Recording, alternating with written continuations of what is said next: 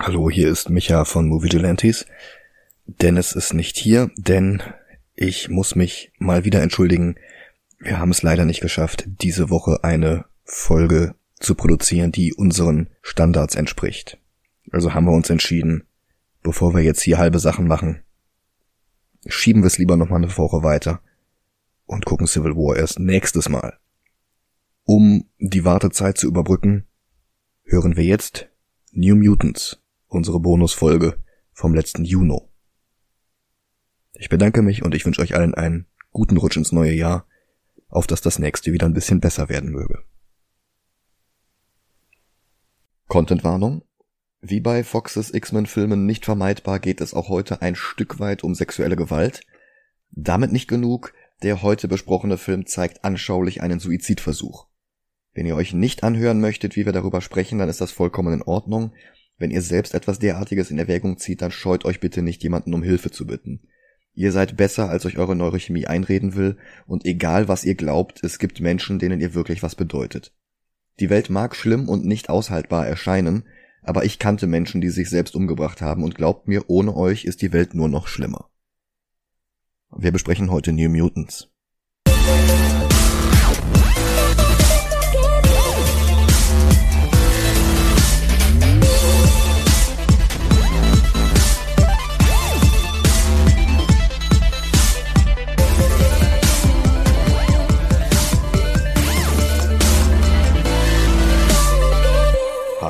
Willkommen zu einer neuen Episode Movie Gelantes. Hallo. Mein Name ist Michael Heide. Mein Name ist Dennis Kautz. Und wir sehen uns heute New Mutants an, den letzten Mutantenfilm, der vor der Übernahme durch Disney noch von Fox produziert wurde. Yay. Aber wer sind diese New Mutants überhaupt? Die X-Men kennen alle. Mutanten, die bei Charles Xavier in die Schule gingen und die in ihrer Freizeit eine Welt beschützen, die sie hasst und fürchtet. Die erste Serie von 1963 hatte unfassbar gute Autoren und Zeichner. Stan Lee, Jack Kirby, Alex Toth, Roy Thomas, Neil Adams. Und trotzdem war sie im Vergleich mit anderen Marvel-Titeln nicht sehr erfolgreich. Nummer 66 aus dem März 1970 hatte die letzte neue Geschichte. Was dann folgte, wäre heute völlig undenkbar. Die folgenden Hefte haben dann nämlich einfach alte Geschichten nochmal nachgedruckt, teilweise sogar mit demselben Cover, nicht immer neu koloriert. X-Men 67 war einfach nochmal X-Men 12. X-Men 68 war X-Men 14. X-Men 93 war X-Men 45. Dann wurde die Serie mit dem One-Shot Giant Sized X-Men Nummer 1 von Len Wein und Dave Cockrum völlig neu ausgerichtet. Neue Figuren wie Storm Colossus, Thunderbird und Nightcrawler und bereits etablierte, aber vorher nie den X-Men beigetretene Charaktere wie Wolverine, Sunfire und Banshee traten dem Team bei. Und die X-Men bestanden plötzlich aus Mutanten aus aller Welt, aber nicht mehr aus Schülern. Chris Claremont übernahm dann mit X-Men 94 die Serie und er tötete direkt in seinem ersten Heft den Apachen Thunderbird. Ab da war dann alles möglich. Die X-Men reisten durch die ganze Welt und sogar ins All. Kurz danach starb Jean Grey, kam als Phoenix von den Toten zurück, wurde vom Hellfire Club korrumpiert und wurde zur Schurkin Dark Phoenix, die ein komplett bewohntes Sonnensystem vernichtete und dann getötet werden musste. Days of Future Past stellte eine dystopische Zukunft vor, in der Mutanten in Konzentrationslagern gehalten wurden, und die X-Men wurden eine ganze Zeit lang zur erfolgreichsten Marvel-Serie überhaupt. Größer als Spider-Man, größer als die Avengers, größer als die Fantastic Four. Wow. Ja. Aber eine Schule mit Mutantenschülern hatte die Serie halt nicht mehr. Darum wurde entschieden, eine zweite Mutantenserie zu starten, ebenfalls von Chris Claremont geschrieben, diesmal mit Teenagern, der nächsten Generation von Xaviers Schülern. Wer übrigens äh, die ganzen Sachen, die Micha gerade meinte hier mit der Dark Phoenix Saga, Days of Future Past und so, wer das gerne miterleben möchte, aber vielleicht nicht das Geld hat, die Comics zu lesen, aber ein Disney Plus Abo hat, die X-Men Serie aus den 90ern auf Disney Plus übernimmt alle, ich sag mal, sehr guten Storylines aus den Comics. Also wenn ihr ja, die mit teilweise sehr frei, ja. aber wirklich erstaunlich nah, gerade optisch an an der Vorlage. Genau, also wenn ihr äh, Serie nicht, also Zeichentrickserie nicht abgeneigt seid und vor allem nicht aus den 90ern, kann ich das nur empfehlen. Mhm. Ja. Ich sollte an dieser Stelle vielleicht noch erwähnen, dass es die Serie auf Disney Plus ausschließlich auf Englisch gibt. Ja gut, das ist äh, nicht verkehrt. Das sind hervorragende SynchronsprecherInnen. Ja. Ähm, also wirklich großartig. Ja, nur schade für die Leute, die der englischen Sprache nicht ganz so mächtig sind. Ja, gut, dass du es erwähnst, ja. So, jedenfalls, Spin-off zu den X-Men, New Mutants und ähm, das war halt wie gesagt die nächste Generation von den Xavier-Schülern. Und diese neuen Mutanten wurden zwar nie so groß wie Cyclops oder Wolverine, aber bekamen doch schnell eine treue Fanbase, vor allem als dann Bill Sienkiewicz das Artwork übernahm. Gelauncht wurde New Mutants mit klassischen Marvel-Zeichnern wie Bob McLeod oder Sal Buscema. Sienkiewicz stieß mit Heft 18 als neuer Zeichner hinzu und änderte alles. Er hatte vorher Moon Knight und Fantastic Four gezeichnet, sogar ein X-Men Annual, in dem das Team gegen Dracula antreten musste, aber das alles war von ihm noch mit einem gemäßigten, klassischen Stil gezeichnet worden. Bloß hatten sich Druckerpressen seit dem Silver Age deutlich weiterentwickelt und es war gar nicht mehr nötig, einen klaren Strich wie ein Kurt Swan oder ein Jack Kirby zu haben. Woraufhin Sienkiewicz aufdrehte. Direkt die erste Seite zeigte Teamanführerin Danielle Moonstar, kurz Danny, im Bett, aber die rot-weiß karierte Bettdecke war gigantisch groß, verschlang fast das Cheyenne-Mädchen, von der nur eine Hand, ein Zopf und ein Teil ihres Gesichtes herausguckte. Nach unten hin verlor die Decke das Karomuster und wurde zu einer dunkelroten, formlosen Masse mit schweren schwarzen Schatten, die dem Bett die Form eines gigantischen Bärenkopfes gaben. Dieser Bär war in den vorangegangenen 17 Heften schon ein paar Mal erwähnt worden. Er hatte einst Dannys Eltern getötet, beziehungsweise wie wir später erfahren, ihre Körper übernommen und miteinander zu einer grotesken Bärenform verschmolzen, und er tauchte seitdem immer wieder in ihren Albträumen auf oder als bedrohliche Wolke am Himmel. Mit einem Skript von Claremont entstand dann unter Sienkiewicz Stiftführung die Demon Bear Saga. Ein Dreiteiler, in dem sich Danny und mit ihr das gesamte Team diesem Bären stellen musste.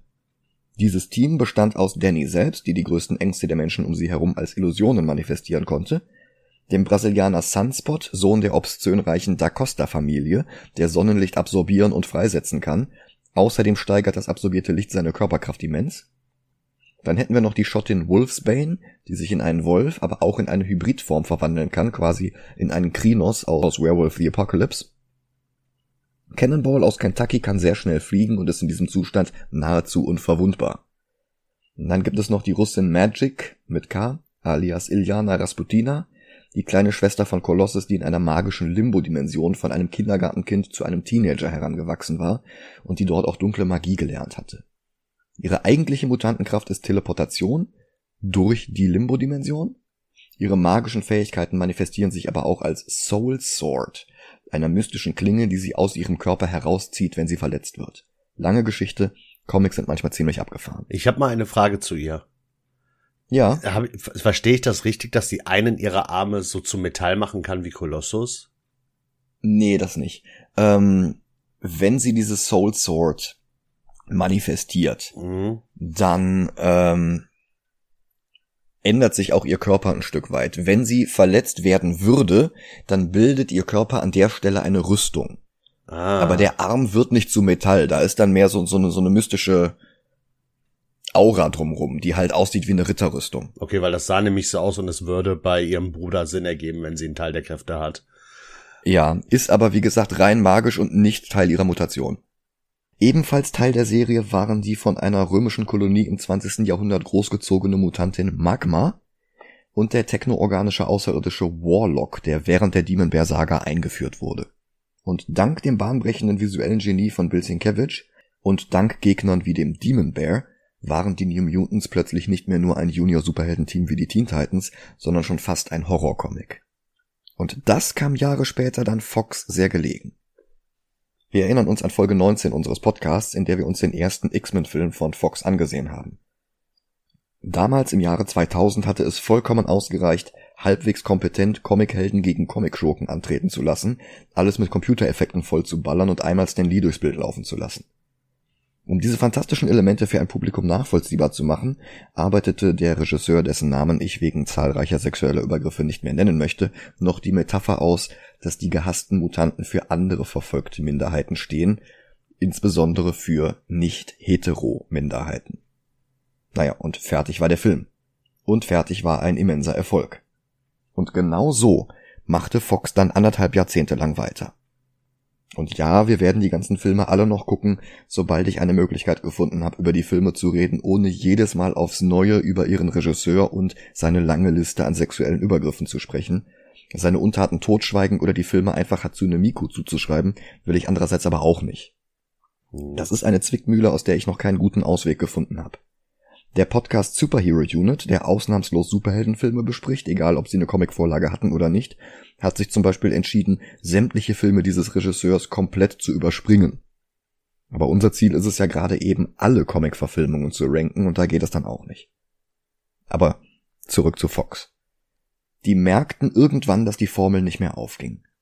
Das MCU war zu diesem Zeitpunkt schon weg von den simpleren Superheldenfilmen aus Phase 1 und präsentierte uns Superhelden-Actionfilme, die gleichzeitig auch Spionage-Thriller waren wie Winter Soldier oder Weltraumopern wie Guardians of the Galaxy oder Thor Ragnarök oder Heist-Movies wie Ant-Man oder Afrofuturismus wie in Black Panther. Und als ihre X-Men-Reihe auch durch den wachsenden Einfluss von Simon Kinberg an Hype verlor, ging auch Fox Fusionen mit anderen Genres ein. Die Deadpool-Filme waren sehr alberne, etwas zotige Komödien. Logan war ein postapokalyptischer Western. Tja, und dann stießen sie auf die Demon Bear Saga und planten einen halben Superhelden und halben Horrorfilm namens New Mutants. Der einerseits dem schal werdenden X-Men-Franchise eine neue Facette geben, aber andererseits die Subplots anderer Filme weiterführen sollte. So casteten sie John Hamm aus Mad Men und Baby Driver als Mr. Sinister, der in den letzten beiden Wolverine-Filmen bereits angeteased worden war und im seit 800 Jahren angekündigten Gambit-Solo-Film zum Hauptantagonisten hätte werden sollen. Der kam dann natürlich nie.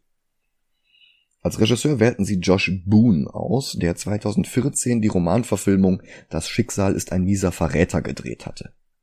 Boone hatte zusammen mit seinem Schulfreund Nate Lee als Pitch für Fox einen kleinen Comic mit Panels aus den Originalstories angefertigt und wollte den Fokus eigentlich noch mehr auf Horror legen, als es Fox gedacht hatte.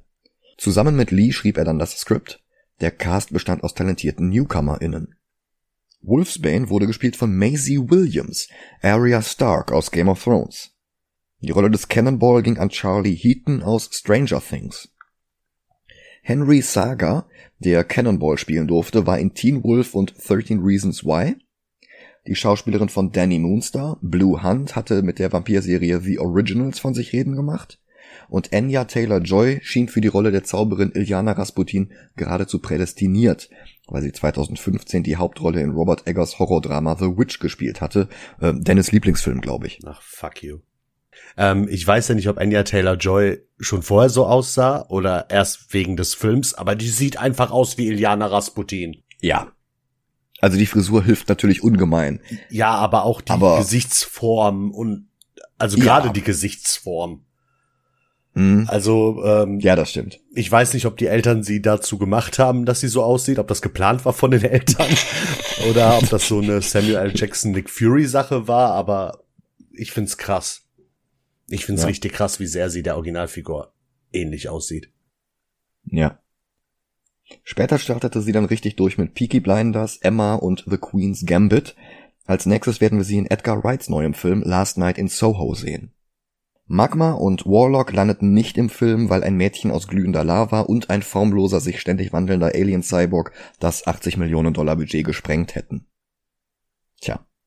New Mutants wurde jedenfalls 2017 gedreht, dank dem Einfluss von Fox aber plötzlich doch mit deutlich weniger Horrorelementen als Boone es vorhatte, und es sollte der Auftakt einer Trilogie werden.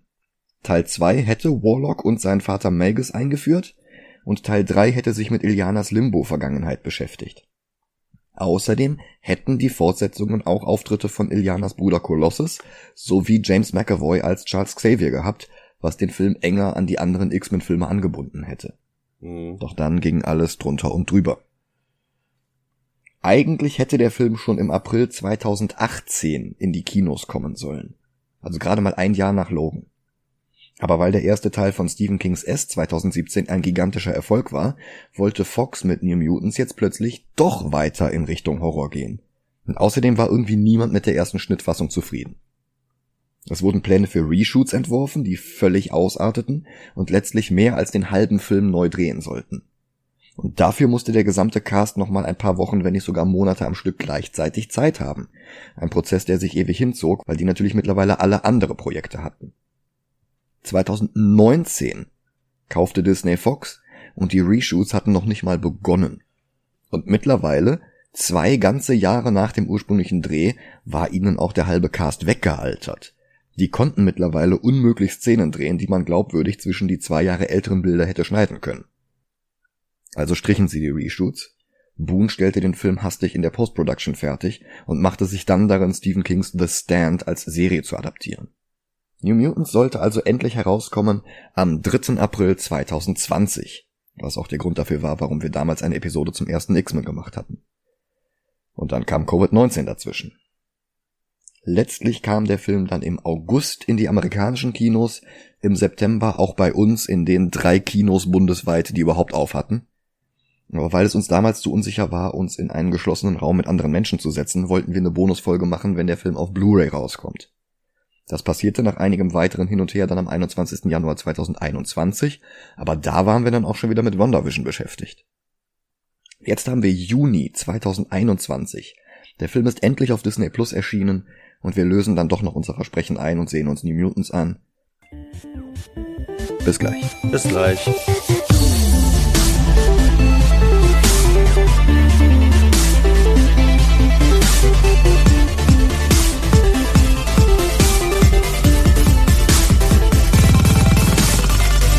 Und da sind wir wieder. Hi.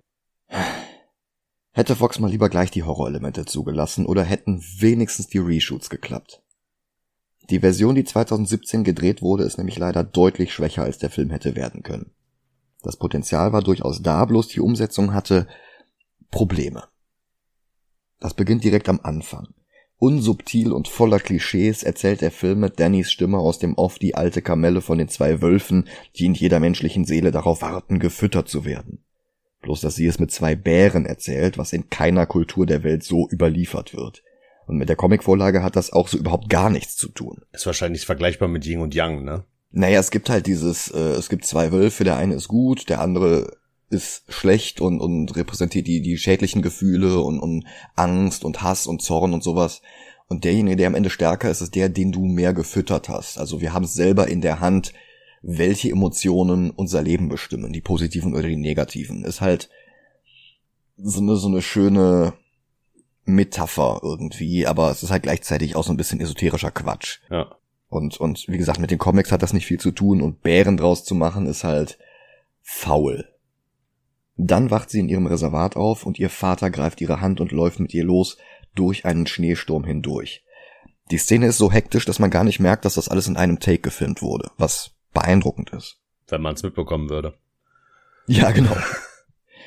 Sie soll sich in einem hohlen Baum verstecken. Der Vater wird hier gespielt von Adam Beach. Den kennen wir als Slipknot in Suicide Squad und hier hat er ähnlich viel Screentime. Ja. Sie muss mit anhören, wie ihr Vater von einem monströsen Bären angegriffen wird dann fliegt plötzlich eine Leiche durch den Wald, von der wir nicht erkennen können, ob es der Vater ist oder nicht. Laut Credits ist er es nicht, aber man kann es echt nicht sagen. Sie bekommt Panik und läuft vor dem Gebrüll davon, stolpert und verliert das Bewusstsein. Sie kommt in einem Krankenhaus wieder zu sich, alleine und mit Handschellen an ihr Bett gefesselt. Ein Mädchen beobachtet sie vom Lüftungsschacht aus und eine Überwachungskamera filmt sie, ansonsten ist alles menschenleer. Danny bekommt schon wieder Panik und auf ihr Schreien hin nähert sich dann eine Ärztin. Sie stellt sich vor als Dr. Cecilia Reyes, und das ist eine Figur aus den Comics, allerdings nicht aus den New Mutants Comics. 616 Cecilia ist eine Mutantin, die von Scott Lobdell und Carlos Pacheco während des Sommerevents Operation Zero Tolerance eingeführt wurde, einem Crossover, bei dem Menschen als Sentinel-Schläferagenten mit Nano-Implantaten enthüllt wurden woraufhin die Roboter aus ihnen herausbrachen und alle möglichen Mutanten angriffen, auch Cecilia, die als Chirurgin in der Bronx arbeitete.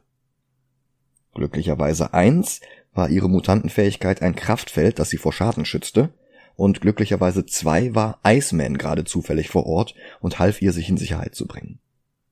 Und sie war ein schöner Kontrast zum X-Men-Team, weil sie für die unzähligen Mutanten stand, die nicht von Xavier trainiert wurden, sondern die in alltäglichen Jobs wie du und ich über die Runden kommen mussten, aber trotzdem Opfer von Hass und Gewalt wurden. Dennoch trat sie kurz darauf dem Team bei und wurde langfristig zur Leibärztin der X-Men, erst im Xavier-Institut, heute auf Krakoa. Ihre Familie kam aus Puerto Rico, sie selbst war aber New Yorkerin, also lag es nahe, für die Rolle Rosario Dawson zu casten, die allgegenwärtige Schauspielerin aus zahllosen Comic-Verfilmungen und anderem Nerdkram wie Kevin Smith-Filmen oder Star Wars. Wir haben erst im März bei Sin City über sie gesprochen. Mhm. Tatsächlich hatte Dawson auch unterschrieben, sprang dann aber vor Beginn der Dreharbeiten ab und wurde kurzfristig durch die Brasilianerin Alice Braga ersetzt. Dr. Reyes befreit Danny von ihren Handschellen und klärt sie darüber auf, dass ihr Reservat von einem Tornado vernichtet wurde und sie die einzige Überlebende ist. Danny weigert sich, eine einfache Naturkatastrophe als Ursache zu akzeptieren, aber Dr. Reyes schiebt das auf ihr Trauma und enthüllt außerdem, dass Danny eine Mutantin ist, und sie weiß das, weil der Mann, für den sie arbeitet, ein Experte für Mutanten ist. Spoiler, wir sollen glauben, dass damit Xavier gemeint ist. Tatsächlich ist es Mr. Sinister. Sie führt Danny auf ihr Zimmer, sie soll jetzt eine Zeit lang dort wohnen, bis Dr. Reyes entscheidet, dass Danny keine Gefahr für sich selbst ist. Außerdem lernen wir jetzt zusammen mit Danny auch die anderen PatientInnen des Krankenhauses kennen, und die sind mehr oder weniger eng an der Vorlage. Sam trifft sein Comic-Ebenbild noch am ehesten, auch wenn er dunklere Haare hat als im Comic. Iliana sieht eins zu eins wie. Jetzt nennst du sie schon Iliana. Ja. es ist auch einfach die Figur, es ist auch einfach Iliana. Ja. Also optisch ja. Ja. Aber auch leider nur optisch. Mhm. Also zum einen hat sie eine Handpuppe vom außerirdischen Drachen Lockheed, eigentlich das Haustier von ihrer Freundin Kitty Pride, aber in den Comics auch häufig auf Ilianas Schulter sitzend. Lockheed zu einer Handpuppe zu machen, mit der sie sich ständig unterhält, ist völlig bizarr. Im Finale des Films wird Lockheed dann zu einem echten Drachen, aber der Film lässt offen, ob er die ganze Zeit real war, ob sie damit die Leute um sie herum verarschen wollte oder ob sie wirklich eine dissoziative Identitätsstörung hat. Und das ist eine Facette, die der Charakter so gar nicht braucht.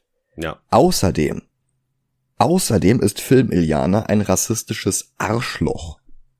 Der Film erwähnt übrigens auch nicht, ob sie zehn Jahre in einer Höllendimension verbracht hat. Wie gesagt, das war für einen hypothetischen Teil 3 geplant gewesen, den wir jetzt allerdings nie zu Gesicht bekommen werden. Roberto da Costa ist zwar in den Comics ebenfalls Brasilianer, wie sein Schauspieler Henry Saga, allerdings ist er dort auch schwarz. Saga hingegen ist der hellste Brasilianer, den sie finden konnten. Laut Regisseur Josh Boone ist er auch der beste Brasilianer, den sie für die Rolle finden konnten, aber eine besonders gute Performance liefert er hier nicht unbedingt ab und es bleibt ein unangenehmer Beigeschmack des Whitewashing. Zumal auch Alice Braga um einiges weißer ist als Rosario Dawson und als die Dr. Reyes aus den Comics. Rain ist in den Comics hetero, hat aber dort eine telepathische Verbindung zu Danny. Das kann man als Queer-Coding zwischen den Zeilen lesen und diesen Subtext für den Film zum Text zu machen, finde ich vertretbar.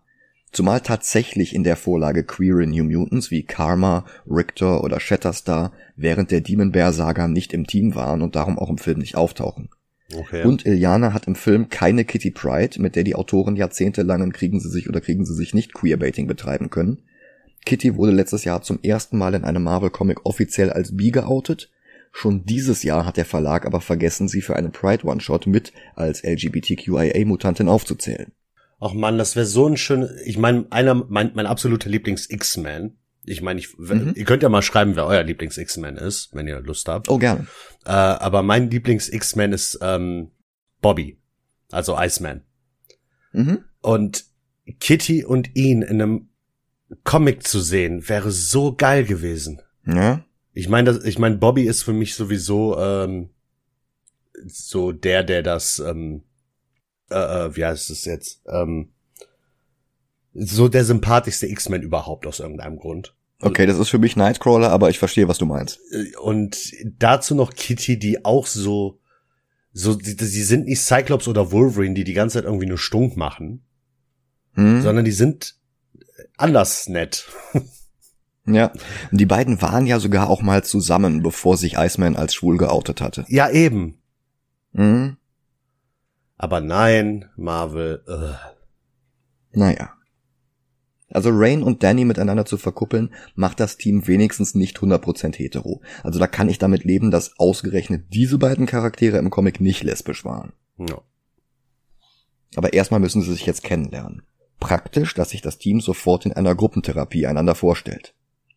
Rain ist Schottin und der Akzent aus dem Mund von Maisie Williams, die in Bristol im Südwesten Englands geboren und aufgewachsen ist, wirkt völlig falsch. So als wenn i plötzlich a ganze Folgen auf Barisch aufnehme tät. Das macht man halt einfach nicht. Ja, mei.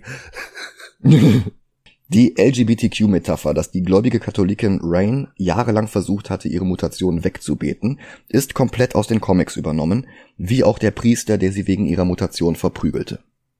Ilianas abweisende Attitüde beendet die Runde aber, bevor wir die anderen besser kennenlernen können. Stattdessen soll sie jetzt Danny über das Gelände führen. Stattdessen beleidigt sie Danny mit dem I-Wort für Native Americans und nennt sie sogar Pocahontas, was beim Dreh des Films noch durch Donald Trumps rassistische Kindergartenanfeindungen gegen Elizabeth Warren präsent war, die ein paar Generationen zurück Cherokee unter ihren Vorfahren hat. Mhm. Außerdem sprüht Iliana ein Tag auf einen Brunnen und Danny bekommt mit, dass kein Zaun um das Gelände ist, woraufhin Iliana sie anspornt, davon zu laufen. Allerdings findet Danny schnell heraus, dass sie zwar keine Barriere sehen kann, was aber nicht heißt, dass keine da wäre. Ein unsichtbares Kraftfeld hält sie alle auf dem Gelände gefangen. Ein Kraftfeld wie das, welches Cecilia Reyes erzeugt. Dannys Zusammenstoß mit dem Feld wird übrigens beobachtet von Rain in Wolfsform, die vorher noch versucht hatte, sie davon abzuhalten, gegen die Mauer zu laufen. Voller Verzweiflung und voller Survivors Guild versucht Danny vom Uhrenturm der Kapelle auf dem Krankenhausgelände zu springen. Aber dann kommt Rain dazu, wieder in menschlicher Form, und redet es ja aus. Und der Film ist insgesamt betrachtet leider ziemlich mies, wenn wir ehrlich sind. Aber dass Rain hier Danny hilft, ist eine glaubwürdig erzählte Szene mit starken Performances. Ja. Von Maisie Williams' schottischem It's going to get better vielleicht mal abgesehen. Okay, Arnold. Das war nicht mein, mein steirisch, das war mein schottisch. Aber naja, ich kann's halt auch nicht. Sie holt Danny zurück ins Gebäude. Wir lernen Cannonballs Kräfte kennen, als er trainiert. Und dann geht es in die Cafeteria, wo ihnen Sunspot ihr Essen gibt. Nicht ohne Rain als Doggy zu beschimpfen. Äh, Sunspot. Rain und Danny verbringen den Rest des Tages miteinander und Danny bedankt sich danach bei ihr. Und die Chemie zwischen den beiden ist echt adorable. Mhm. Im Waschkeller bonden gleichzeitig Sam und Roberto. Eine der größten Bromances in Marvel Comics. Dann geht Roberto auf sein Zimmer und Sam bekommt Paranoia, als die Waschmaschine merkwürdige Geräusche von sich gibt. Sam berührt das Gerät und alles wird dunkel. Das Ganze geht über in eine Halluzination aus seiner Zeit als minderjähriger Minenarbeiter. Wir sehen seinen Vater, der seine Spitzhacke in eine Wand schlägt, dann dreht der Mann sich um und fragt mit Blut im Gesicht, Samuel, what did you do? Dann explodiert irgendwas und Sam wird von der Waschmaschine zurückgeschleudert. Danny hingegen fühlt sich beobachtet und tatsächlich sieht Dr. Reyes auf einem Monitor den Feed aus ihrer Zelle. Mit der Einblendung Psionic Energy Detected. Am nächsten Morgen wird Danny von Iliana im Waschraum angerempelt. Also wie gesagt, völlig unnötige Klischee-Bully-Anfeindungen. Also dagegen ist Biff Tannen subtil gewesen. Mhm. Sie duscht neben Rain. Trennwände zwischen den Duschen gibt es nicht. Danny sieht, dass Rain den Buchstaben W auf die Schulter, naja, tätowiert hat, glaubt sie, tatsächlich ist es ein Branding. Sie spricht sie darauf an, aber Rain bricht die Unterhaltung ab und geht. Sam steht vor dem Spiegel und schlägt sich selbst ins Gesicht. Die gute alte toxisch-maskuline Reaktion auf Traumata. Wirkungslos wie immer. Und dann haben wir eine erneute Gruppentherapiesitzung bei Dr. Reyes. Die Teens meditieren, bis auf Iliana, die gelangweilt daneben sitzt, und Roberto, der heimlich die anderen beobachtet. Dann geht es in den Fernsehraum, wo eine Episode Buffy läuft. Willow und Tara küssen sich, Rain sieht fasziniert zu, Iliana spielt mit ihrer Lockheed-Puppe, Sam und Roberto kickern, Danny kommt dazu und Iliana schmeißt ihr schon wieder rassistischen Müll an den Kopf. Aber Danny hat die Nase voll. My dad told me about bitches like you. Die Situation eskaliert, als Danny ihr die Lockheed-Puppe wegnimmt. Die beiden prügeln sich, und Iliana manifestiert ihr Soul Sword. Sie will Danny gerade damit angreifen, als Dr. Reyes mit einem Kraftfeld dazwischen geht. Iliana und Danny bekommen Einzelhaft, alle anderen haben jetzt Zapfenstreich in zehn Minuten. Durch die Wand hört Danny, dass Iliana mit Lockheed redet und von den Smiling Men spricht. Dann schläft sie ein und wir sehen einen Mann mit unmenschlich langen Gliedmaßen und einer Smiley-Maske neben ihrem Bett stehen. Obwohl unklar ist, ob Film Iliana tatsächlich in dieser Limbo-Dimension aufgewachsen ist, so wird doch impliziert, dass sie zumindest in einer sehr realen persönlichen Hölle aufgewachsen ist und dass die Smiling Men reale Männer waren, die sich in der ein oder anderen Form an ihr vergangen haben und die in ihren von Danny real gemachten Albträumen zu monströsen Slenderman-Wesen wurden. Also die Dinger sind creepy, aber das hat halt auch schon wieder gar nichts mit den Comics zu tun. Ja. Ich musste an so einen anderen Film denken. Gab es nicht so einen Horrorfilm, der irgendwie Smiley hieß oder so? Ähm, bin mir nicht sicher. Smiley. Ja. Smiley, das Grauen trägt ein Lächeln. Das ist ein Horrorfilm aus dem Jahr 2012 und ich musste die ganze Zeit äh, bei diesen komischen Wesen daran denken. Ah, ich glaube, das Cover habe ich auch mal gesehen. Ja, stimmt, das geht schon sehr in die Richtung. Ja. Ja, absolut. Danny hingegen wird von Schneeflocken in ihrer Zelle wach, die sich rot färben, rot wie Blut. Dr. Reyes Monitore geben Alarm. Danny träumt vom Demon Bear und wird schreiend wach mit Blut an den Händen. Dr. Reyes bekommt jetzt die Anweisung, Danny Blut abzunehmen.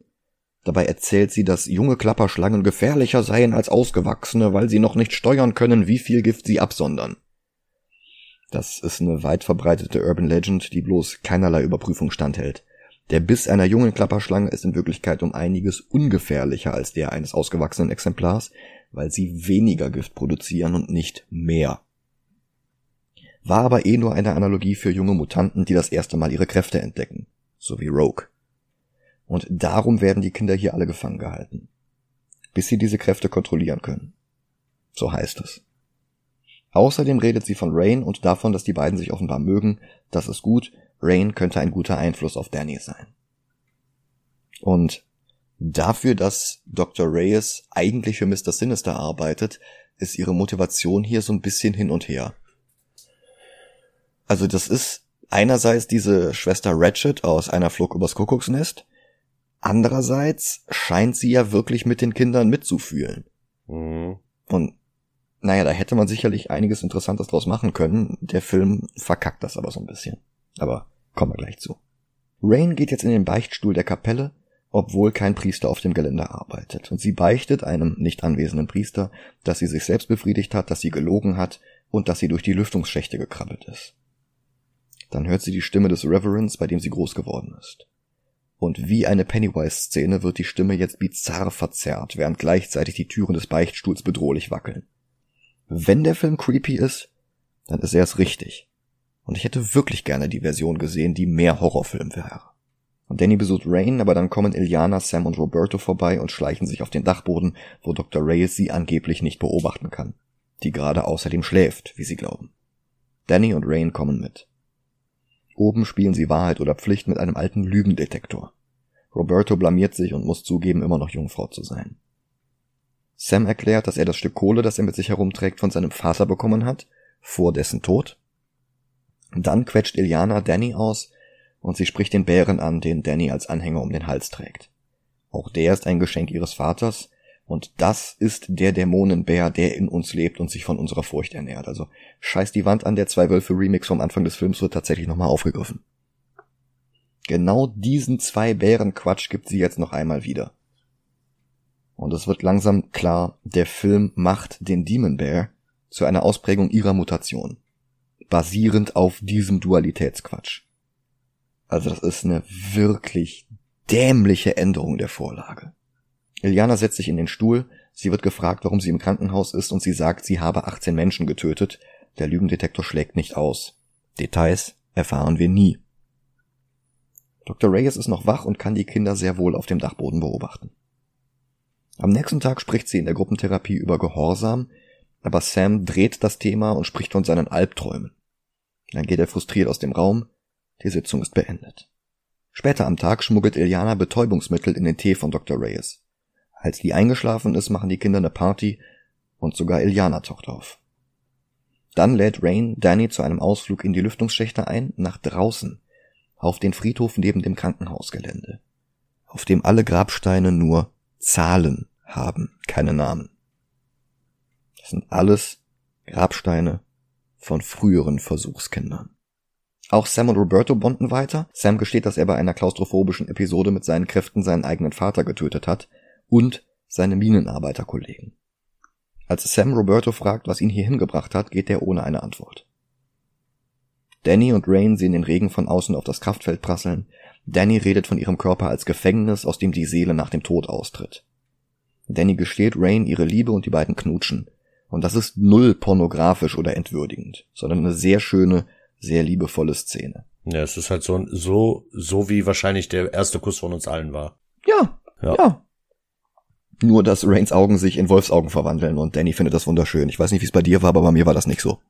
Ähm, nee, bei mir waren's ähm, Eulenaugen. Sieht sehr weird aus, Natürlich. wenn meine Augen auf einmal riesengroß werden. Ja, ja, Herr Kautz. ja, danke. Roberto hört, dass Iliana im Pool schwimmend singt. Er zieht sein Polohemd aus und geht zu ihr ins Wasser. Auch die beiden knutschen, aber Robertos Körpertemperatur steigt drastisch an, das Wasser auf seine Haut verdampft und er gesteht, dass er seine Ex-Freundin mit seinen Kräften versehentlich verbrannt hat. Iliana hat aber keine Angst. Sie wird er nicht verbrennen können. Dann ist sie plötzlich weg und stattdessen ist Roberto mit einer Vision seiner brennenden Ex-Freundin allein die übrigens auch nicht anders aussieht als Magma aus den Comics, also man hätte sie ruhig mit einbauen können. Ja. Ein Alarm geht los, Dr. Reyes wird wach, schickt Sam zurück auf sein Zimmer und eilt zum Schwimmbad, wo Roberto in Flammen steht. Dr. Reyes schubst ihn ins Becken, was ihn löscht und gleichzeitig die Hälfte vom Wasser in diesem Becken verdampft. Iliana kommt dazu und scheint keine Erinnerung daran zu haben, mit Roberto im Becken gewesen zu sein und war das jetzt auch ein von Danny erzeugter Albtraum von Roberto? Ja. Okay. Okay. Man hätte es auch deuten können, dass Iliana sich da wegteleportiert hat und später nur vorgibt, sich nicht dran erinnern zu können. Nee, während äh, Roberto und seine und Ilianas quasi äh, Horrorklon da rummachen, mhm. hat man eine Szene gesehen, wie sie in ihrem Zimmer ist und an die Wände malt. Ah, okay, okay, dann muss ich da gerade geblinzelt haben. Roberto stiehlt Dr. Reyes das Handy, um die Polizei zu rufen. Eigentlich hätte der Film in den 80ern spielen sollen, parallel zu X-Men Apocalypse. Mhm. Aber das ist dann halt doch nicht passiert und äh, auch wenn der halbe Film theoretisch in den 80ern spielen könnte, dieses Handy hier macht das kaputt. Und Dr. Reyes besteht darauf, dass Iliana nicht mit im Pool war. Iliana gibt Widerworte und Reyes aktiviert einen Lockdown. Und alle müssen auf ihre Zimmer. Am nächsten Tag spritzt sie Danny ein Beruhigungsmittel und befragt sie darüber, was ihre letzte Erinnerung vor der Ankunft im Krankenhaus ist. Danny erzählt vom Demon Bear, von Schnee im Sommer und vom Tod ihres Vaters. Das geht über in Halluzinationen von gequälten Kindern. Ilianas Tür öffnet sich und sie tritt hinaus in den Flur und dort steht der Smiling Man. Rain duscht schon wieder und hört ein dumpfes Geräusch. Dann sieht sie den Reverend, den sie getötet hat, wie sie jetzt sagt, und er antwortet mit dämonischer Stimme. Sie beginnt die Verwandlung in die Wolfsform, dann stößt der Reverend ein Brandzeichen auf sie herunter und als Wolf rennt sie über den Flur und verwandelt sich zurück, jetzt auch mit einem Brandzeichen auf dem Hals. Von hier mal die Augen und da mal die Ohren abgesehen, sehen wir Rain im ganzen Film nicht in dieser Mischform zwischen Mensch und Wolf. Wir sehen sie entweder als Wolf rumlaufen oder als Macy Williams. Ja. Das ist auch ein bisschen schade, weil der Comic ist da um einiges flexibler. Iliana gibt Dannys Kräften die Schuld an allem, was passiert. Und der Film scheint das irgendwie als Twist verkaufen zu wollen. Obwohl es einfach null überraschend ist. Das ist so, als wäre das schockierende Ende von Six Sense, dass Bruce Willis die ganze Zeit ein Kinderpsychologe war. Boah, krass. Ey, damit ja. habe ich nicht gerechnet. Hm. Also das ist halt nicht überraschend. Der ganze Film, der winkt nicht mit dem Zaunfall, der schlägt dir den ganzen Zaun über den Kopf mhm. und tut jetzt so, als wäre das überraschend. Sie manifestiert ihre Soul Sword Rüstung und stößt Danny zu Boden. Um sie herum sieht es aus wie in der Limbo-Dimension. Danny verwandelt sich in eine Smiley-Maske, Iliana weicht schreiend zurück und Dr. Reyes rammt ihr eine Spritze in den Hals. Iliana wird bewusstlos, aber nicht ohne noch zu sagen, She's in our heads, she'll kill us all. Einige Zeit später malt Iliana mit Wachsmalstiften, die ihr auf dem Boden hin und her rollen. Danny kommt dazu und fragt Iliana über die Limbo-Welt aus. Die gibt an, Limbo zusammen mit Lockheed erfunden zu haben, als Rückzugsort. Aber die Smiley-Typen haben alles ruiniert. Dr. Reyes bekommt jetzt den Auftrag, DNA-Proben von Danny zu nehmen und sie dann zu terminieren. Und wir erfahren jetzt auch, für wen sie arbeitet, die Essex Corporation, also Mr. Sinister. Das hat natürlich nichts mit den New Mutants Comics zu tun, sondern sollte lediglich den Gambit-Film vorbereiten, der niemals kommen wird. Auch das macht den Film nicht besser. Nee. Danny trifft sich nochmal mit Rain und berichtet von einer Vision, die sie hatte, in der andere junge Mutanten gefoltert wurden. Die beiden küssen sich noch einmal, dann geht Danny in Dr. Rays Büro in der Hoffnung, dass deren Beruhigungsmittel mehr Visionen triggern, aus denen sie Informationen herleiten kann. Noch einmal läuft Buffy im Fernsehen Hush. Das ist die Folge mit den glatzköpfigen grinsenden Gentlemen. Aber die anderen Kids hören einen Gesang und verlassen den Fernsehraum. Der Gesang kommt aus Ilianas Zimmer, wo sie eine kleine Iliana sehen, die plötzlich verschwindet, als ein Smiling Man dazukommt. Die große Iliana brüllt ihn an, das Kind in Ruhe zu lassen. Er nimmt die Maske ab, darunter ist eine dämonische Fratze mit viel zu vielen, viel zu scharfen Zähnen. Erinnert ein bisschen an die Gentlemen aus der Buffy-Folge vor einer Minute. Diese Viecher gibt's übrigens nicht in den Comics, soweit ich weiß. Dr. Reyes spricht jetzt von ihrer Mutter, einer Tierärztin, und davon, dass manchmal das Menschlichste ist, das Tier einzuschläfern. Und während Sam und Iliana von immer mehr Smiling Gentlemen gejagt werden, hört Rain einen Hilfeschrei von Danny und beginnt sich zu verwandeln. Dann taucht einer der Gentlemen plötzlich bei Roberto auf, der gerade spült. Er sieht die Fratze in einem Spiegel, dreht sich rum und blastet den Slenderman durch die ganze Küche. Dr. Reyes hält Danny einen Beutel mit Gift an den Tropf, als Rain aus dem Lüftungsschacht kommt und Dr. Reyes angreift. Die kann plötzlich keine Kraftfelder erzeugen und wird schwer verletzt. Sie verliert einen Button mit dem Karo, das Mr. Sinister auf der Stirn trägt und flieht, blutüberströmt. Sie trifft auf Sam und Iliana, die vor den Grinsern fliehen, dreht sich aber um und humpelt davon. Iliana teleportiert sich weg und Sam fliegt als Cannonball durch die Monster. Er trifft auf Sunspot, der gerade vergeblich versucht, aus dem Gebäude zu fliehen. Im Treppenhaus treffen die beiden auf mehr Gentlemen und auf Iliana, die plötzlich Latein brüllend hierhin teleportiert und die Monster mit ihrem Soul Sword zerschnetzelt. Die schneidet auch in die Wand, das ist ganz cool. Mhm. Dr. Reyes humpelt durch den Flur und tropft alles mit Blut voll. Eine sehr kurze Einstellung, die überdecken sollte, dass wir gar nicht sehen, wie Iliana und die Jungs wieder auf Danny und Rain stoßen. Die sind jetzt einfach plötzlich alle in einem Raum. Rain erzählt den anderen, dass Dr. Reyes Danny töten wollte und Iliana sieht ihre eigenen Akten durch. Reyes hat sie als Killerin eingeschätzt und damit als perfekte Kandidatin für das Programm. Danny gibt den anderen ein, wenn wir zusammenarbeiten, können wir es schaffen, und Iliana schlägt vor, Reyes zu töten. Damit die Kraftfelder verschwinden und sie alle gehen können. Sie schleichen durch die Flure und Reyes hält eine Rede über die Lautsprecher. Kein großer Inhalt, nur vages Bedrohen. Und dann finden die Kids sie. Reyes behauptet immer noch, dass alles sei, um die Kinder zu beschützen. Ohne sie wären sie alle tot. Und dann erzeugt sie Kraftfelder eines um jeden New Mutant herum. Damit die sich beruhigen und sie Danny töten lassen. Sie ist jetzt wirklich in vollem wahnsinniger Superschucken-Monolog-Modus und verrät uns, dass Dannys Kräfte darin bestehen, ihre Opfer ihre größten Ängste durchleben zu lassen, wieder und wieder. Danny beschwört jetzt ihre eigene größte Angst, den Demon Bear, und der frisst Dr. Reyes, woraufhin die Kraftfelder verschwinden. Aber Danny ist dabei auch bewusstlos geworden, sie sieht sich wieder im Reservat stehen, und der Bär ist immer noch da und er bedroht jetzt die Kinder. Die wiederum tragen Danny durch die Gänge, Iliana bleibt zurück mit dem Soul Sword, um den Demon Bear aufzuhalten. But wait, he's magic! So am I. Sie tritt durch ein Portal nach draußen zum Bären und die Lockheed-Puppe ist jetzt ein richtiger computeranimierter kleiner Drache. Sie zerschneidet den Bären, aber der besteht aus schwarzem Rauch und wird dabei nicht verletzt. Die anderen fliehen mit der immer noch bewusstlosen Danny in die Kirche, Sam rennt wieder raus und stellt sich dem Bären, Rain bleibt bei Danny und betet, dann kommt der Bär in die Kirche, Iliana auch. Rain redet mit Danny, die sie daraufhin als Wolf in ihrer Vision wahrnimmt, ein Wolf, der ihr den Weg hinaus zeigt, durch den hohlen Baum hindurch, in dem sie sich am Anfang des Films versteckt hatte. Der Bär frisst Lockheed, auch wenn wir das nicht sehen, aber Ilianas Reaktion lässt sich nicht anders erklären. Es ist halt, Lockheed, nein! Allerdings hat sie auch keine Zeit zu trauern. Dann aktiviert Roberto seine Sunspot-Form und wirft Kirchenbänke nach dem Bären, aber der Bär ist stärker.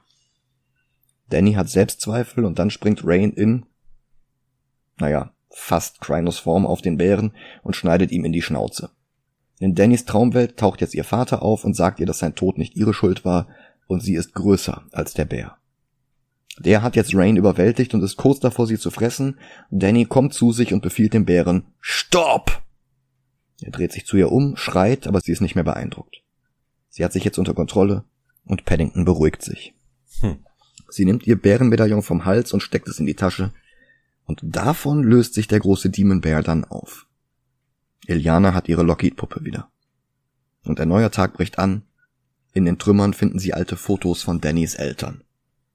Und das Kraftfeld ist fort, sie sind frei und zusammen gehen sie. Noch einmal erzählt uns Danny von den zwei Bären. Ich bin zu faul nachzusehen, aber ich glaube, es ist einfach dasselbe Sprachsample einfach nochmal hierhin kopiert. Hm. Der Nachspann ist unterlegt von Bildern von Bill Sienkiewicz und das sieht alles tausendmal beeindruckender aus als der eigentliche Film. Es ist wohl eine Post-Credit-Szene mit Antonio Banderas als Sunspots Vater geplant, vielleicht sogar gedreht worden, aber die ist nicht in der Fassung, die ich gesehen habe. Vielleicht besser so. Mhm. Der Film war Dead on Arrival, da war wohl allen klar, dass niemand mehr Sequel-Bait braucht. Ja, und so kam es dann auch. Bei einem Budget von voraussichtlich 80 Millionen Dollar hat der Film bloß 48 Millionen wieder eingespielt und das ist international vor Abzug von dem, was die Kinobetreiber an den Tickets verdient haben. Liegt natürlich auch an der Pandemie, klar. Mhm. New Mutants ist ein brauchbarer Coming-of-Age-Film, ein durchschnittliches Rip-Off von Stephen Kings S und eine sehr zahnlose Umsetzung der Comic-Vorlage, alles in einem. Visuell macht er einiges richtig, aber das Pacing ist ziemlich langweilig. Den Demon Bear so abzuändern und Danny quasi zur Antagonistin des Films zu machen, war ein gigantischer Fehler. Cecilia Reyes ist überhaupt nicht wiederzuerkennen. Iliana ist der unsympathischste Charakter im ganzen Film. Maisie Williams schottischer Akzent ist Murks und das alles in diesem öden Krankenhaus spielt, gibt dem Film das Gefühl einer Bottle-Episode. Also das sind die Folgen einer Serie, in der alles in einem abgeschlossenen Areal spielt und hauptsächlich aus Dialogen besteht, damit die Produzenten Geld sparen oder für andere teurere Episoden in der Staffel verwenden können. Mhm. Bloß dass New Mutants, obwohl es wie der schlechte Pilot für eine TV-Serie wirkte, niemals eine weitere Episode bekommen wird. Wobei ich sag schlechte TV-Serie, so Sachen wie der Generation X-Film, die waren halt nochmal deutlich schlechter. Ja, aber die Zeit, aus der sie kommen, aber auch eine andere, ne? Ja, das stimmt. Ich würde aber auch sagen, im Vergleich mit von uns noch gar nicht gerankten Filmen wie X-Men Dark Phoenix ist New Mutants besser. Also da sollten wir uns noch ein bisschen okay. Luft nach unten offen lassen. Mhm. Aber ich weiß halt auch nicht wie viel. Ich gucke also jetzt ich, mal auf Ich hab tatsächlich Blade 3. was. Ja, okay. Nee, so weit unten gucke ich tatsächlich nicht. Okay. Äh, ich liebäugel gerade so ein bisschen mit zwei anderen Marvel-Filmen, die direkt nebeneinander sind, und zwar Daredevil und Incredible Hulk. Da würde ich New Mutants aber, glaube ich, drunter setzen. Ich habe auch nicht gesagt, dass die dahin, dass der genau dahin gehört. Aber ja, okay, okay. So die ersten Filme, mit denen man ihn jetzt nicht vergleichen könnte, aber vom wie gut und wie schlecht die Filme sind.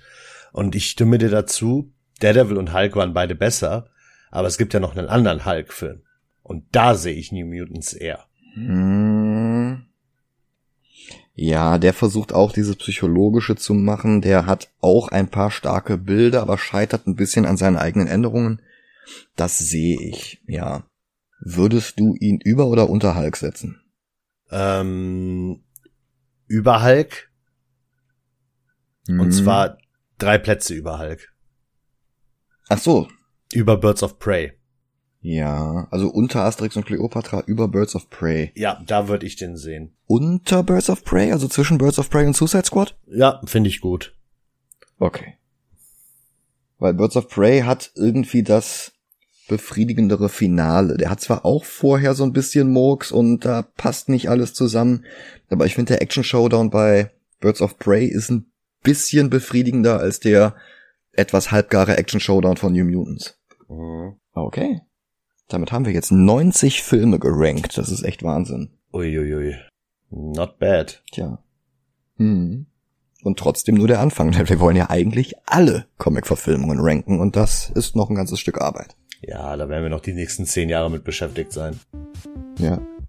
Ich bedanke mich auf jeden Fall bei euch, weil ihr diese Arbeit überhaupt erst möglich macht. Genau. Macht's gut und bis nächste Woche. Ciao. Ciao.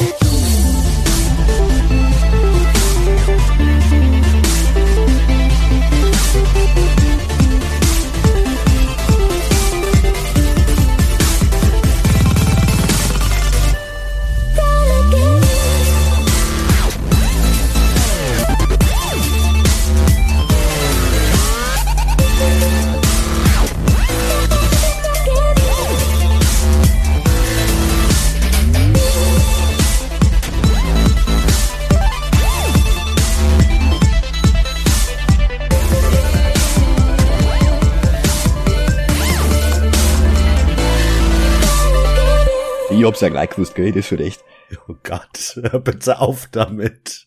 ja, natürlich sofort.